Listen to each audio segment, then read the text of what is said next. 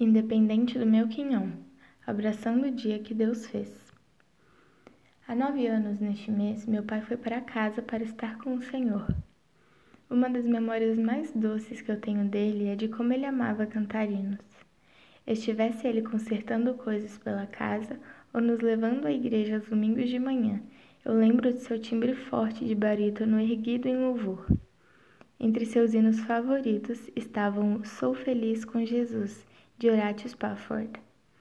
Ainda hoje consigo visualizar ele cantando com enorme entusiasmo. Se paz a mais doce me deres gozar, se dor a mais forte sofrer, ó seja o que for, tu me fazes saber que feliz com Jesus sempre sou. Quando criança, as palavras desse hino carregavam pouco significado para mim.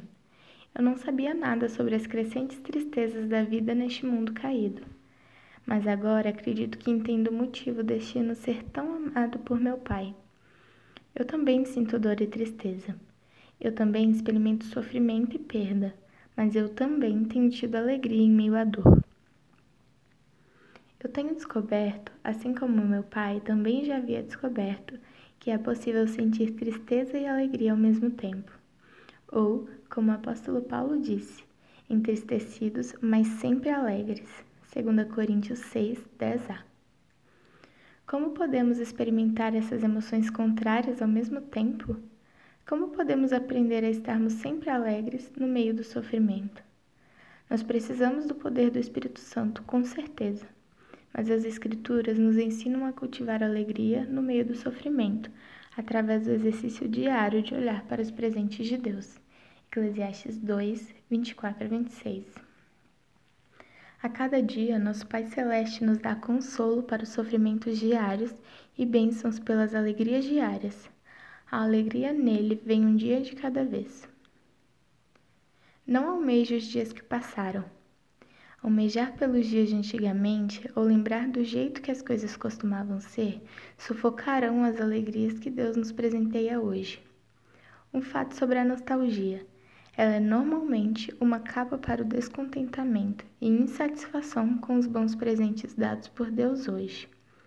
Se vivemos no passado, desejando que as coisas fossem como antes e ansiando por bênçãos que já não temos mais, perderemos a alegria e o deleite que Deus tem para nós hoje. É por isso que Salomão nos avisa: jamais diga por que foram os dias passados melhores do que estes pois não é sábio perguntar assim. Eclesiastes 7:10.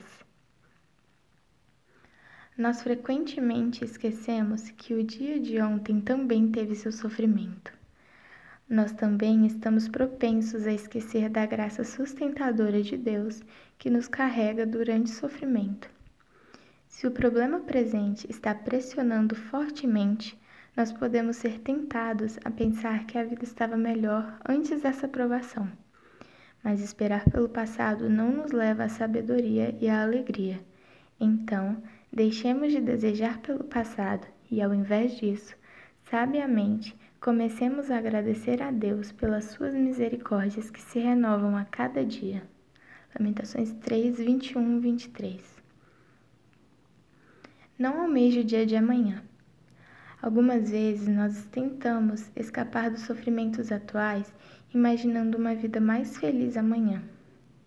Nosso impulso é pensar que as circunstâncias devem melhorar em breve, e então seremos felizes novamente. Nós conjuramos imagens do conflito atual magicamente resolvido, a doença miraculosamente curada, o trabalho terminado e as crianças todas crescidas. Tendamos a pensar: quando eu finalmente me formar, aí sim serei feliz. Se eu casar, estarei contente. Se eu tiver um bebê, minha vida estará completa. Quando eu terminar de cuidar das criancinhas pequenas, então me sentirei descansada. Se eu sobreviver à vida com adolescentes, enfim eu estarei livre. Quando eu passar por essa provação, então minha vida será boa. Não é verdade.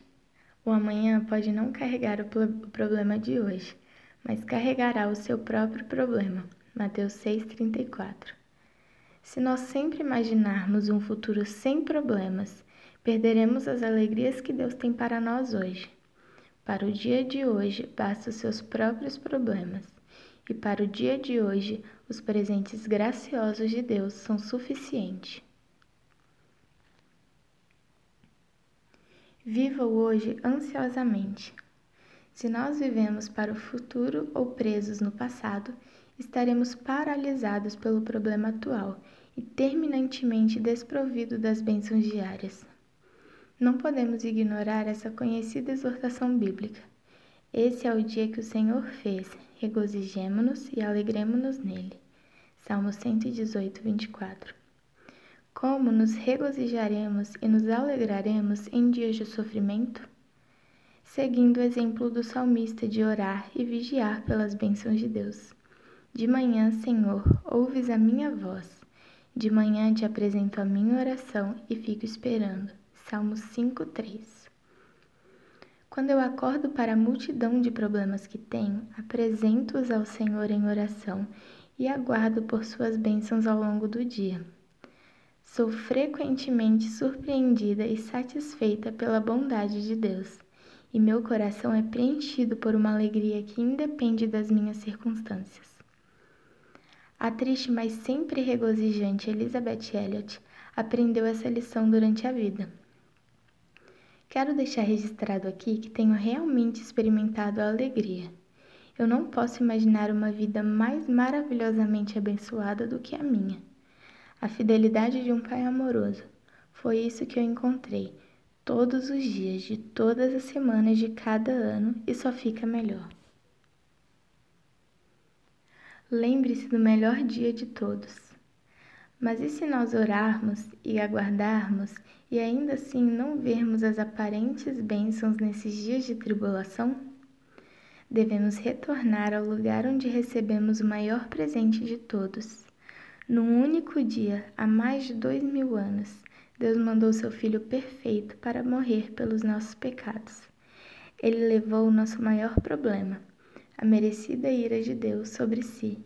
Ele suportou nossas dores e carregou nosso sofrimento, os mesmos que sentimos tão evidentemente nesses dias. Isaías 53, 4.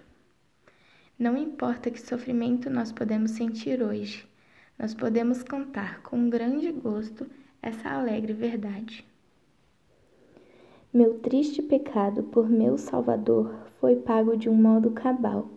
Valeu-me o Senhor, ó mercê sem igual. Sou feliz, graças dou a Jesus. Sou feliz com Jesus, sou feliz com Jesus, meu Senhor. Este e outros artigos você encontra em mulherespiedosas.com e nas demais redes sociais, Instagram e Facebook.